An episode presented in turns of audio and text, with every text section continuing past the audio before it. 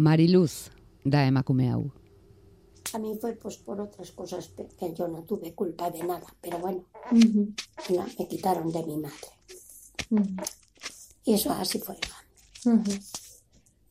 Bueno, Como tuvo a Pili y tuvo a Paco, hijos que no, con una persona que no tenía que haberlo hecho, madre, pero bueno. Era- urte zituela, con 15 años, amaren gandik urruti bidali zuten, amak senar ezagunik gabe bi seme alaba izan zituelako. Beste bi, ze lehenagotik alargun geratutakoan, bazituen lau. Zigortu egin zuten ama, artean sexilio hitza ezagutzen etzenean, alabaren bitartez. Mariluz barakaldokoa, ez bertan jaioa. Mariluz, edalontzia beti erdibetea ikusten duen emakumea. Yo me voy a la cama, no me meto en la cama con miedo de que me voy a morir, como hay mucha gente, yo no. Yo no, si tiene que ser, tiene que ser, pero que Dios lo manda cuando Él quiere, no cuando nosotros estamos pendientes. pensando, Mariluz, aurkeztuko dizuegu, haren biloba albaren bitartez. Yo nunca Alba, algarabia, arratsaldeon, Arratsaldeon. zu Mariluzen biloba zara, Bai.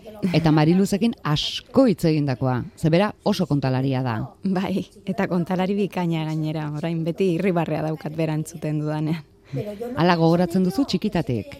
Bai, bai, bai, beti danik, beti kontatu dizkigu historio hauek eta beste batzuk, eta bai, familiakoei edo hausokidei, beti egonda bai, bere bizitza gogorarazten eta zabaltzen, ez? Bueno, guk alba esan dugu Mariluz aurkeztuko dugula, baina haren istorioa beste emakume askoren istorio ere bada. Hori da, bai, e, liburua argitaratu dudanetik, e, ba, e, konturatu naiz, ba, helburua bete dudala, ze azkenean bere ahotsa bere bizitza beste hainbestekin gurutzatzen da, ez? Eta jendea hurbiltzen da, gogoratzen ditu bere bere amonak, bere amak, bere izekoak, eta hori oso polita da. Bere ezaugarrekin jakina. Ze baikortasuna esate baterako oso berea du. Bueno, du bizi da oraindik, ez da? Bai, laurogeita maika urte bete ditu, oindala hilabete bat, eta ointze, bai, orain bizi da. Eta baikor bizi da. Beti, bai, bai. E, baditu beregunak, eh? Osa, humanoa da. Uste dut, e, saiatu naizela be bai liburuan, ba hori, humanismo hori, ez? Eta itzal batzuk ere erakusten, eta eta badauka denetarik baditu beregun txarrak ere. E, osasunaren arabera batez ere, ez? Baina garai honetan bizi da gorputz batera itxatzita eta besterik ez dago, ez? Eta orduan ba, segun zelan sentitu, ba, ba lan emozioak, baina orokorrean beti baikor, bai, bai, inkluso. Bai. Ikusi aldu azalean haren izena eta erretrato margotua dituen liburu arroxa. Bai, noski, bera Eta? izan zen lehenengoa. Imprentatik eh, atara eta hurrengo gunean berari erakutsi nion eta bere, bere oniritzia behar nuen bebai liburuarekin ibilbidea jarraitzeko. Eta ba, asko postu zen, irri, irribarre handi handi bat, e, irudikatu zitzaion e, aurpegian, eta hasi izan ba, horriak pasatzen, eta berriro ba, betiko istorioak errepikatzen, ez? Argazkiak ikusten zituenean, bai. Eta berriro esan ez, ba hemen, e, alakotan nago, honekin nago, hau gertatu zen. Bai, bai. Eta bere ahotsa entzun du. Eta bere hotza ez dut entzun nik uste dut ez, ez dogula froga hori egin berarekin, e, liburua inkluso ez du irakurri, ni banekien nolabait ez zuela irakurriko, ba ez daukalako irakurtzeko saletasunik eta ohiturarik. Eta bai askotan eskatzen didala ea ni joaten naizen eta ba, egun bizita bakoitzeko ba, pasarte bat irakurtzen diodan edo edo zaintzen duen emakumeari be bai inoiz proposatu dio baina oraindik ez dugu pauso hori eman. Ez dira urrats horrekin hasi. Bai. Bueno, haren elkarrizketa zatiak sartu dituzu liburuan, entzun ditugun zati horiek adibidetarako, QR bidez entzun nahi dituenarentzat. Alga, algarabia, beraskete kuente kontatzera etorri da. Amona Mariluzen errezetak bizitzarako eta eriotzarako. Berez da, recetas de vida y muerte de la abuela Mariluz. Gaztelera zergitaratu baitu, Amonaren errezeta liburua.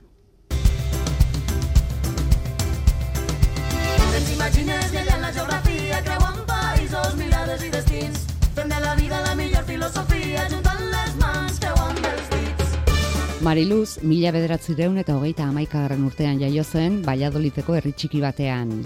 Handik baldezatera joan zen familia, aitak igelzero lana eta etxea bertan lortu zituelako.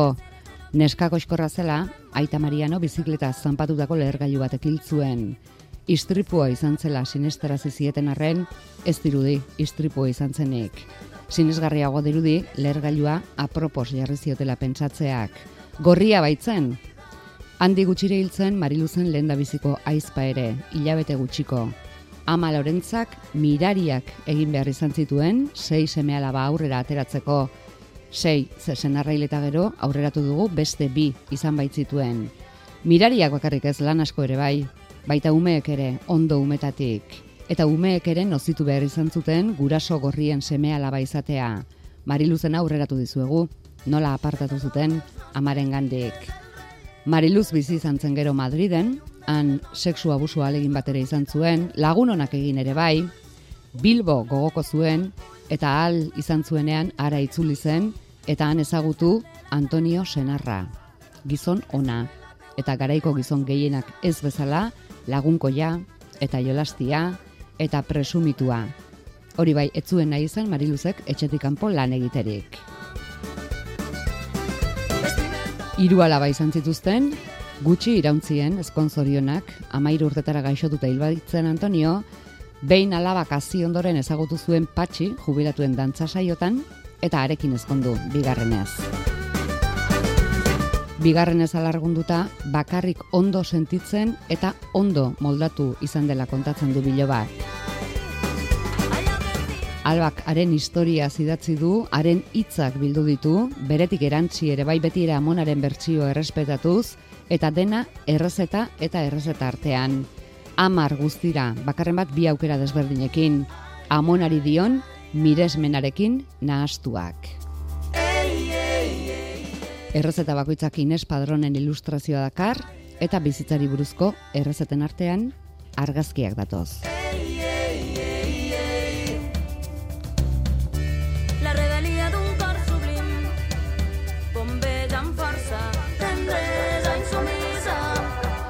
Liburu arroxa geratu da oso, alba, karratu-karratua, azal gogorarekin, eta azalean bertan Marilu Zamona eltzea parean duela irakurleari irribarrea eskaintzen. Udanen joaristik margotutako erretratua. Hori da, udan aipatu behar nuen, askoitiko laguna eta muralista ezaguna, artista ederra. Eta bai, arroza aukeratu nuen apropos, e, amamari gustatzen zaion kolorea delako, eta bebai e, geranio batzuk ditu bere, bere leioetan, eta dira kolore horretakoak hain zuzen, eta horregatik aukeratu nuen. Eta egia da, zalantzak izan ditu dala, eh? Osa, mm, ba hori, beti ditugun eh, kontraesanak, ez? Ba, emakume baten inguruko liburua eta arroza izan behar, baina bai, ba, arroza izan da- behar ez da zuen. izango amonaren bizitza presixo arroxa izan delako. Ez. Eh? Lasai, ez du, ez du horren kalterik. bueno, amonak sukaldean behar zuen, eta eltzearen ondoan, baratzuria eta tipula. Peresila honezkero eltzean sartuta izango du. Bai, bai, hori da.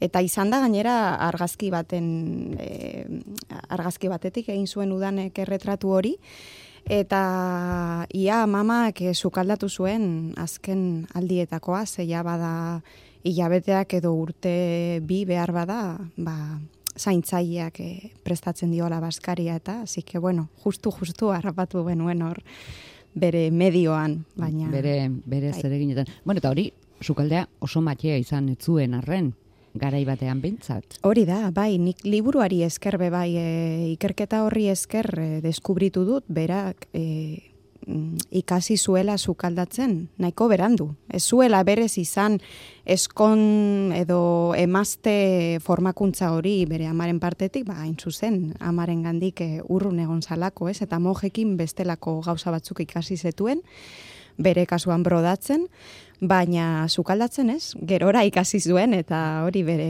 Baize kontatu zuen etzekiela eskondu zenean. Hori da, bai, eta bromak egiten zizkioten, ez? Eta bueno, bera beti bere humorez, ez da, ba, ikasiko dut, ez da? Dene, dena ikasten da bizitza hontan eta holan izan zen, bai. Eta gaur egun ere, bueno, oraintsu arte, eh, labea zartagina gordetzeko. Bai. Erabili izan du. Sekulan ez du inoiz erabili, nik ikusi dudala, sekulan ez, bai. Hala ere zuk errezeta liburu modura planteatu duzu. Errezeta hauek e, berak prestatzen edo prestatu izan dituen plateretakoak Bai. dira.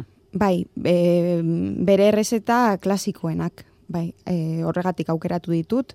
Ez bakarrik aitzakia bat eman didatelako be bai zenbat gaietaz e, hitz egiteko, baina bai, prestatu izan ditu beti, e, batez ere jai giroan be bai, ez? Ba, zenbait gabonetako errezetak dira batez ere, ez? E, txipiak. E, eta beste batzuk ba aspaldi berak igual ez, ezin dituela jan, ez? Ba, pertsona nagusi batek behar dituen zaintzetarako ez direlako egokiak, baina baina bai, danak lot, lotu alditugu familiako edo nork lotu alditu amamarekin. Eta jatorri ezberdinetako errezetak ere nahi nituen apropos, ez? E, gaztelakoak eta euskal herrikoak, ba, hemen ikasi zuelako sukaldatzen. Eta zuk lotu dituzu haren bizitzaren kontakizunaren atariko modura. Horretarako balio dizute. Bai, hori da, hain zuzen, e, lehenengo kapituloa idatzi nuena izan zen eriotzaren ingurukoa, da em, zeigarrena, eta izan zen, ba, horre nik e, liburuan bebai sartu dudan e, nik idatzitako ipuin baten arira, epifania bizal, eta liburu horretan, i- ipuin horretan, e, ardatza da txipiak garbitzeko batez ere, ez sukaldatzeko, haizik eta garbitzeko ba, pauso guzti hoiek, eta niri e, erabilgarria izan zitzaidan ipuina e, maitasun dolu bat gainditzeko, ez, edo, edo bai, a, zeo zer eh, sendatzeko hor, eta ordun ba, hor pentsatun, pentsatu nuen txipiak eta tinta beltza eta hori guztia, ba, eriotzarekin lotu alnituela amamaren eriotzen inguruan, ez? Ba, laurogeita maika urtetan, ba, inbeste eriotza dauz, hor inguruan, eta bera gainera beti aldarrikatu ditu, bere, bere hildakoak.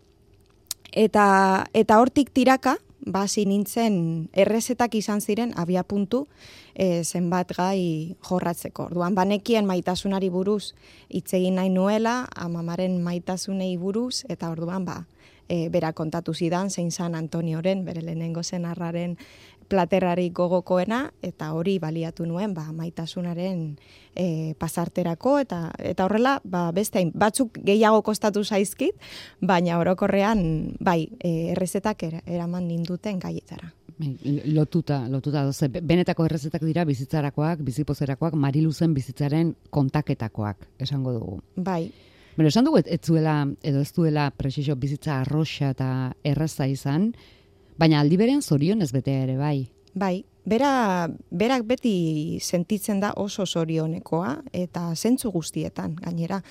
Bai, e, gaztetan txarto pasatu zuela, ez? Hori entzun daiteke bere, bere ahotsean, e, goze handia pasatu zuela, baina jo, jolasak gogoratzen ditu, aspaldiko auzoetako bizitzak, ez? Gaur egun ja, ba, bere, bere bilobek ez ditugunak bizi, ez da kalean jolastearena. Orduan, bai, berak beti ikusten du zorionez, ba, beste batzuk igual are sorte txarragoa izan dutela, ez? Baina berak, ba, batez ere e, bere zahartzaroan, ez? Ja, behin jubilatuta, ba, zenbait gauzengatik, ba, e, egoera ekonomiko on bat izan du, ba, nahi izan duena egiteko, bere bigarren etxetxoa, bere oporrak, bere bere zaintzak eta bai, zentzu horretan ba oso oso zorionekoa merezi izan zuela, ez? Nolabait bere bere pentsaera horretan ba gaztetako sufrimendua. Harrigarria da, ez? Belaunaldi hontako emakumeen bizipozerako almena. Bai. Hainbeste izugarrikeria bizi ondoren. Bai, niri e, gauza pare bat de, be bai deskubritu ditut liburu honekin, e, adibidez, e, bere auzoko bera e, ekonomia kalean, e, bueno, hasi zituen bere alabak, ez? Eta horazi naiz ni be bai nolabait parakaldon, eta ekonomia kaleko emakumeak elkartzen ziren urtean behin, e, emakumen bazkari bat egiteko bakarrik. Eta argazkiak topatu ditut, ez? Eta hori iruditu zait izugarria. Ze imaginatu dut, ba, e, euren senarrak, ez? Nire amama larguna ze, baina euren senarrak zer esango zuten, eta zenolako azalpenak eman beharko zituzten, ez? Eta zenolako barreak, nik e, bazkari hoiek barrez beteta, ez? Irudikatzen ditut. Eta gaur ere, e, larogeita maika urte dituela, e, badauka bere kuadrilla amamak, eta jarraitzen dute, ba, hilabetean behin, elkartzen dira, eta hilabete horretako urte betetzeak ospatzen dituzte, eta niri hori, ba, iruditzen zait, e, brutala, ez, asko, asko gustatzen zait. Ze gustora joango zinateken grabat, grabadora hartuta. Bai, bai. bai. Bilera horietara. Bai, ze, sekulako perlak eh, esaten dituzte beti ez, bai, bai. Zu noiz hasi zinen, arekin egindako kontualdiak grabatzen? Ba, grabatzen berez e, liburua irudikatzen hasi nintzenean, eta hori izan zen 2000 eta hogeiko udazkenean, justo pandemian geundela. E, liburua idazteko gogoa baneukan aurretiaz, e, asko ere lehenago. Egia esan, iaia beti danik, ez? E, ni beti idatzi izan dut, e, gaztetatik gustatu zait, baina ez nekien zelan heldu e, amamaren bizitza idazteari. Berak gainera jaba zeukan ikusten ninduen apunteak hartzen, eta orduan jaba e, bazegoen ez, hor, zeo zer ja, ere da, eta berak espero zuen hau, ez? Eta, bueno, ba, izan zan e, nik egin nuen bidai luze bat, eta horren bueltan, pasatu nituen hiru aste edo bi aste amamarekin herrian, salamankan, eta hor hasi nintzen, ba, hori errezetak eta eta horri tiraka. Eta gero grabadora, ba, ba oraindik 2019an hasi ba nintzen errezeten e, mm, bilduma egiten eta e, 2008 arte ez nintzen hasi berez sortzen. Eta nire asmo, lehenengo asmoa izan zen gabonetarako oparitzea, zebera jaiosan, esan duzuen bezala, abenduaren hogeita bostean. Osa, gabonetan guk ospatzen dugu gabonak, familian, eta mamaren urteak.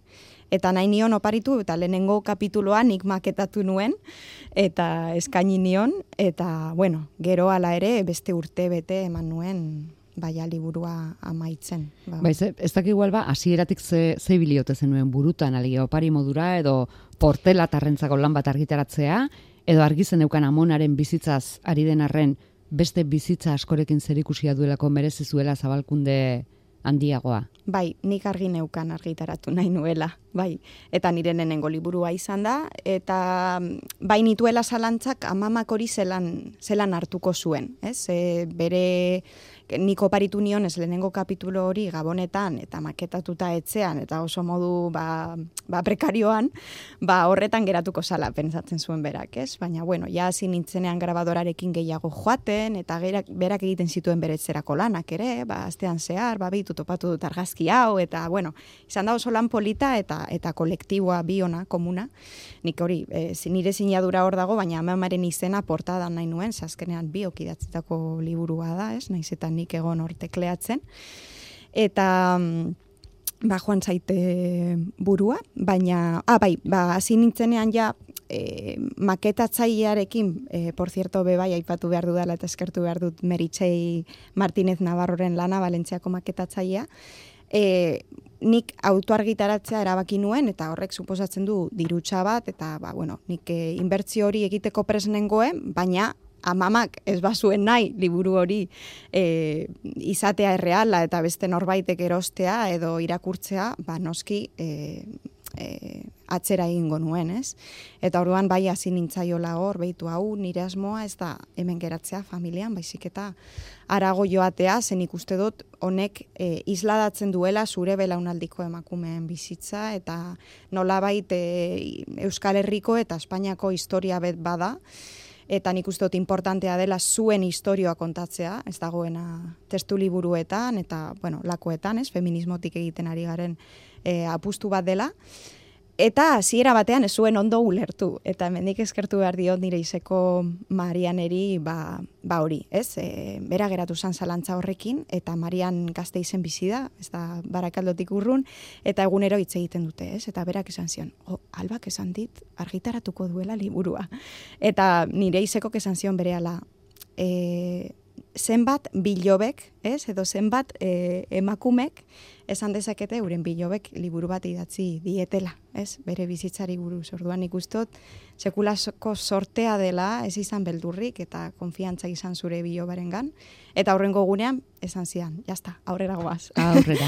bai. Bueno, aipatu duzu hor feminismoa, berak, zuk oso hasieran esaten duzu zure amona feminista dela, berak kontrakoa esaten duen arren. Bai, bai, holan aldarrikatzu dut gaur ere, eta egunero egiten dut, bueno, liburuen aurkezpenetan, eta horrelakoetan, eta eta horregatik ere batzuetan e, beldurra daukat liburua irakurriko duenean, eta espero dut, ez, horretarako tartea izango dugula, e, zer esango duen zenbait pasarteetaz, adibidez, ba hori, ez? Así, eta la abuela es feminista, aunque diga lo contrario, ez da?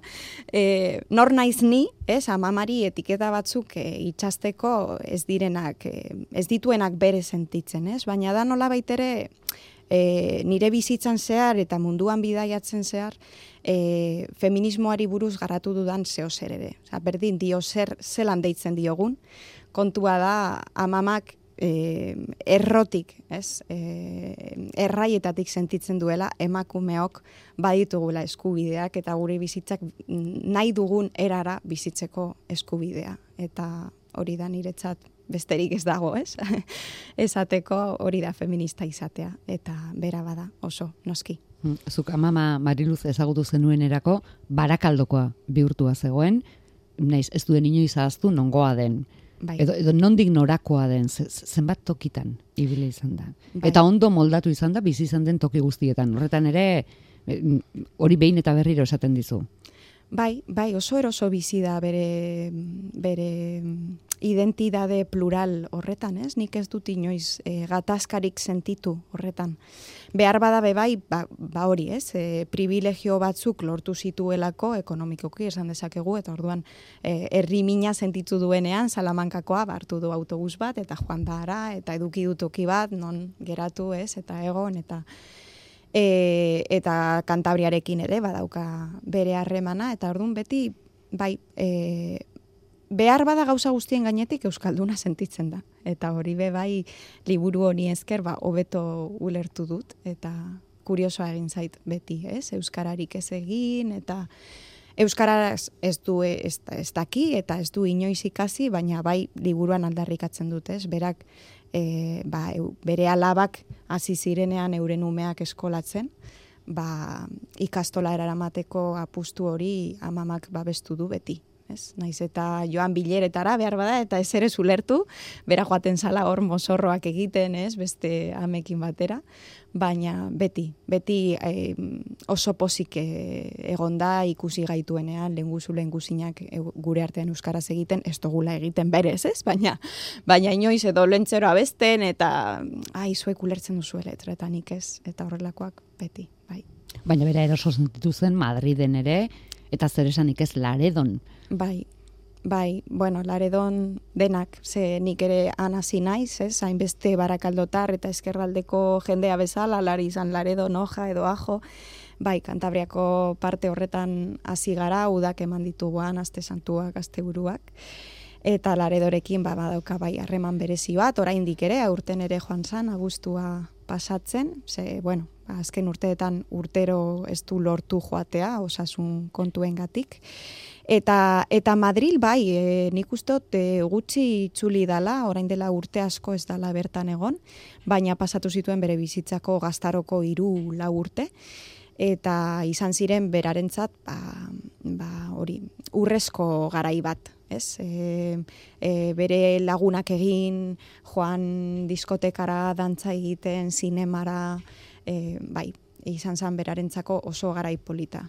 eta asko gogoratzen du eta liburuan ba, bere pasartea dauka eta torrijas de carnaval jarri nuen hor errezeta bezala hori apurtxo bat konpintzaz, baina baina bai, hori suertatu zen.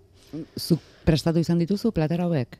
Bai, Bai. E, gainera gehienak e, amamak e, sukaldatzen du, ba, mm, benetako sukaldariak bezala, ahojo, ez? Eta orduan, klaro, kantitateekin, ba, liburu batean argitaratu behar baditut errezeta, kantitateekin izan behar nintzen apurtxo bat sugurragoa, eta asko egin behar izan ditut nik, e, ba hori, berri ikusteko amamak esandako batzuk, eta gero nik sartu dizkiot ere nire nire aldaerak, ezta? Zure jakinduria, erantzi diozu. azukreari alternatibak eta horrelako gauzak, bai. Edo labearen erabilpena, eta, eta lakoak. Bai. Hiru osagai garrantzitsu bizitzarako, zure ustez, osasuna, ez, autonomia lehen da bizi, osasuna eta bizipoza. Bai. Bai, egia esan osasuna mm, da e, aterkirik handienan ikuste dut, ez? Osa, osasuntzu sentitzeko nolabait, ba, behar dugu beste hori, ez? Eta behar bada autonomia eta biziposa, ba, gaur egun hainbeste hitz egiten dugun buruko osasunaren inguruko elementuak dira, ez da? Ba, bizitza independienteak edo alik eta autonomoenak e, izan behar ditugu, e, zoriontzu sentitzeko, ez, kapaz sentitzeko, eta, eta bizipoza ba, zer esanik ez, ez, gero eta gehiago baloratzen dugu. E, adibidez, ostiralean egon nintzen santurtzin, liburua aurkezten, eta esan nuen amama nahiko Mr. Wonderful dela, ez, batzuetan, ba, olako bizipoza hori e, ba, gaur egun ere desmontatzen ari garena, ez? Baina, bueno, nik uste dut ez dala, esan dugunagatik, ez? Bere, bere beste bizipen batzuk izan ditu, eta ez da bat ere Mr. Wonderful e, filosofia, ez? Baina, baina bai osasuna beti, ez? Eta bera, ba, e, hilero jasotzen duetzean arpidetuta dago saber bibir aldizkarira, eta guk, e, ba hori, lenguzu lenguzinak, e, beste opor eta egun eman ditugula mamarekin, telebistako programa ez zuen galtzen, inoiz. Eta beti egon da zabaltzen, ez? Oi, saber bibir, egoido esto, eta, eta bestea, eta, eta bai, eta, eta hori be bai, berak, mm, nik liburua idaztea eta errezatak jasotzea izan da bebai nola baiteko e, arrotasun bat, ez? Behintzat norbaitek ulertu du, ni bizitza osoa daramat esaten hau, ez da, eta zukadatu behar dozu, e, alabei, eta hau, ez jan, eta hau, bestea, ez? Eta batzuk ez didazuek azurik egiten, eta behintzat bateri gustatzen zaio zukaldatzea. Baina, bai, bai. Argazki askotan dator, Mariluz, alba, baina liburuko guztiak ez dira zuen familikoak. Eta hala ere jartzea erabaki duzu. Bai, e, noski oso familia mm, txiroko alaba izan da, ba, argazki kamera bat lehen aldiz, ba, ikusi zuen egia da, daukala argazkitxo bat hor berak hiru edo lau urte dituela, baldezaten, bere anaia nagusiaren em, jaunartzean, baina ordutik, ba, ez dakizen bat urte pasa, pasa arte, ez zuen berriro kamararik ikusi ez, eta klaro, nik topatu naiz eh, kojuntura horretan zer egiten dut, ba, azkenean maketaziorako kapitulu guztiek e, itxura berdina edukitzea nahi nuen, eta, bueno, ba, e, otu zitzaidan artxiboera eta jotzea, eta erabili dut Madrileko artxibo bat, baita be Euskal Museoko artxiboa, Eulalia baituaren argazkiak erabili ditut e, garaiko Bilbo irudikatzeko, ez? E, ez bereziki e, amama heldu zan Bilbora berrogeiko amarkadan, eta eulala, eulalia baituaren e, argazkiak dira mende, mende urrenekoak, ez? Orduan ez da justu, baina bueno, badaude... Antz gehiago izango zuen berrogeitako bilbok, Bai. mende hasierakoarekin gaur egun daukanarekin, Hori baina... Bai, ze sardinerak amamak eh, kontatu digu, eh? sardinerak bere garaian ere, ba zeuden herriberako merkatua agertzen da, eta amama Bilboko egoitza horretan egon zanean, ez, hasieran aipatu duzuena, e, ba, bueno, e, han zeuden egoiliar bakoitzak ba, zituen bere ardurak, eta nire amamaren arduren artean, ba, zegoen herriberako merkatura jaistea egunero, e, plaza amaitzen zegoela postuetatik e, gauzak e, musutruk eskuratzeko, ez? Ba, nola baiteko donazioak. Abeitu, e, mojeko, e, e, ba, hori, etxean nago, eta ea daukazu ezeo zer guretzako, eta eta hori, eta orduan berak, ba, hori, asko gogoratzen du herriberako merkatua, eta segurazki e, eulalia baituak mila sortziron da laro magostean e, irudikatu ez zuen horren oso antzekoa izango zen, ez? Ba, bai. Zu zerkin zaude gustora? Zerekin nagoen Beraz, gustura? que te cuente orokorrean hartuta. Bai, Liburuarekin dinozu? bai. E, bueno, gustora nago mm, behar bada mm, egin izanarekin.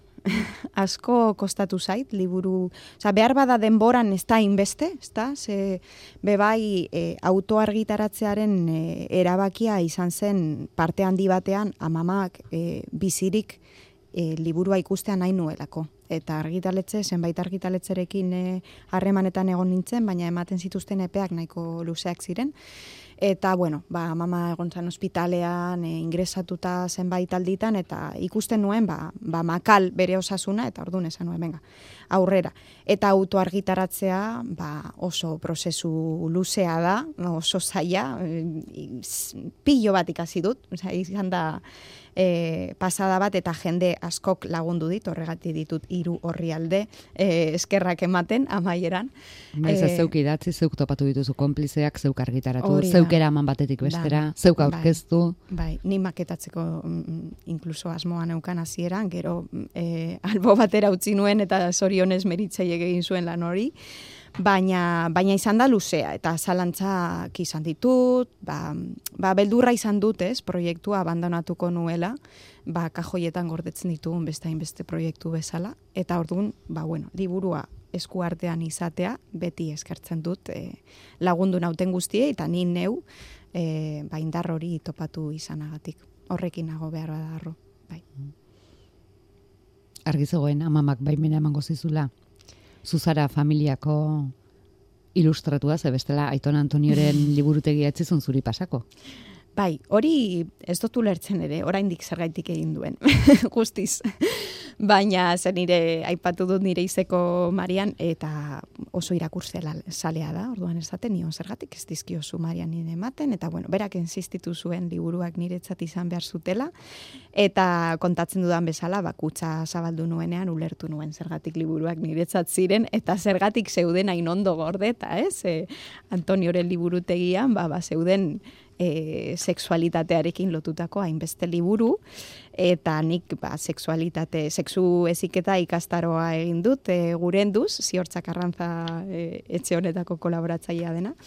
Eta, eta bueno, ba, mamak e, nire familiari e, ez, ez nion inkluso esan, ez? apur bat, e, sexua tabua izan din nire familian, ba, inbeste familiatan bezala, baina mamak zeo zer sumatu zuen, ez? Ba, nik e, gai horrekiko interesan eukala, eta oinordetzan jaso nuen, ez bakarrik e, liburua osatzeko historio guztia, baizik eta baita ere aitonaren liburuak, ba, hor, nire etxean daudenak orain.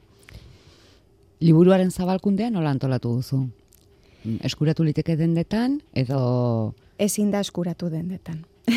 bai, e, nire hasieratik ere liburuaren helburua zan esan dudan alen, ez? Ba, beste bizitza batzuekin, beste ahots batzuekin gurutzatzeko eztabaida bat sortzea. Eta orduan e, bost aurkezpen egin ditut orain arte, leku ezberdinetan, orain azkenengoa izan da Santurtzin eskerraldean lehenengoa egin dudana, ba, lehenengo jabeteetan ere apur bat amamaren zalantzak eta intimitatea errespetu nahi, errespetatu nahi izan dudalako, baina, bueno, barakaldon ere egongo da laster e, aurkezpen bat, eta, bueno, amesten dut amama bertara joateko aukerarekin, eta antolatzen dudana azkenean ez da liburu aurkezpen bat aluso, baizik eta antolatzen dugu liturgia antifasista deitu dudan zeo zer.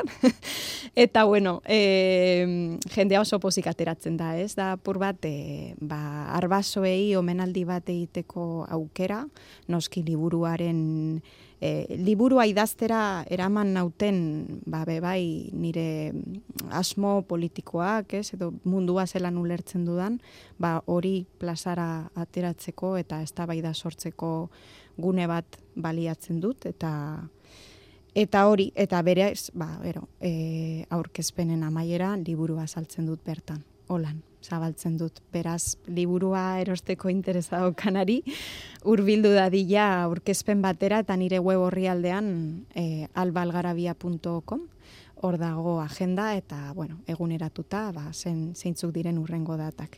Eta bebai e, jarrita daukat e, inor ezin bada hurbildu e, Euskal Herrira orain arte bertan egin dituta aurkezpen guztiak. Eta interes asko badauka, badaukat postontzi bat, web orrialdean, eta idatzi aldit, eta bueno, bidaliko dizkiot, bidali ditut liburu asko, korreozetik, primera naiegatzen dira, eta hitz egingo genuke noski. Irakurri nahi duen guzti mm, edonork lortzeko aukera dauka. beraz, zure deialdi horietara joaten den e, konplize posiblea, printzipioz liburu irakurri gabe arrimatzen da.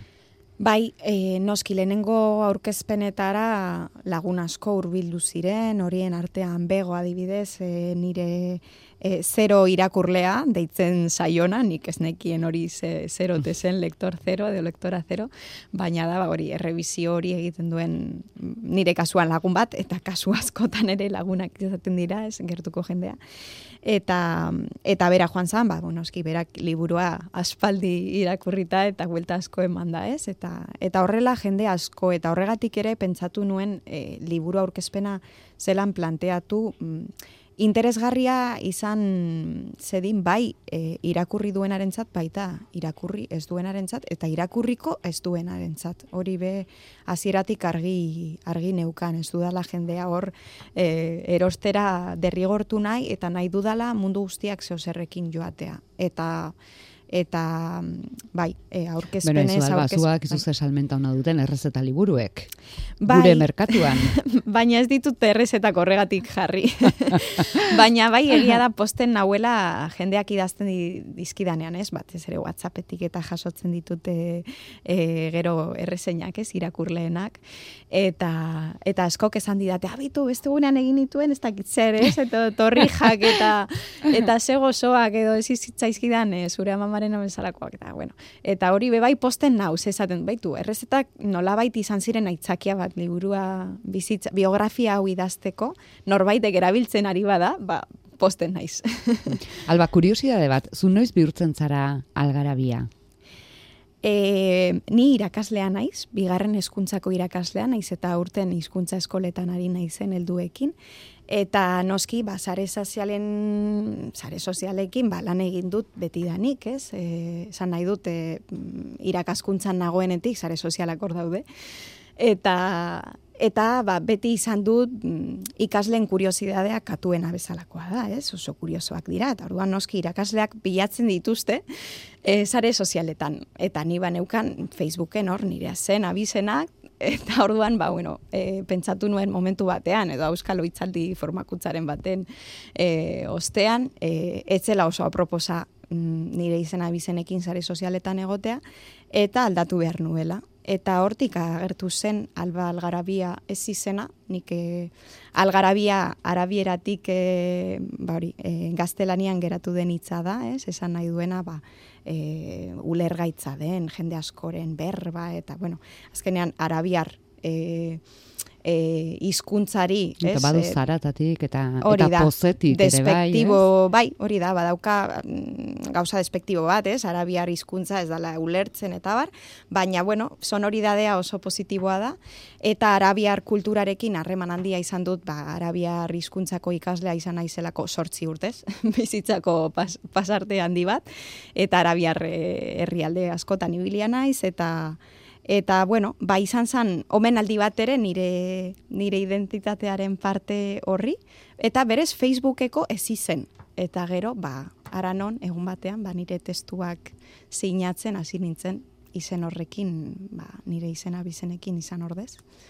Bai, eta hemen, nolabait ere izan da e, modu bat e, familia babesteko, zan nahi dut, mama oso eskuzabala izan da, ba, bere bizitzako gauza oso intimoak kontatu dizkidalako eta baimena eman didalako liburu honetan jasotzeko, baina abizenak eta mm, ez gauza ja konkretuagoak, elbideak eta horrelako gauzak, ba nahi izan ditut e, gorde. Eta nolabait ba nire abizenak ezagertzea ere izan da horretarako modu bat. Alba, algarabia. Baskerrik asko, berazkete kuente kontatzera etortzeko Zuei. denbora hartu izanagatik. Eskuminak eman, amona Mariluzi. Emango dizkiot eta entzunaraziko diot elkarrizketan oski.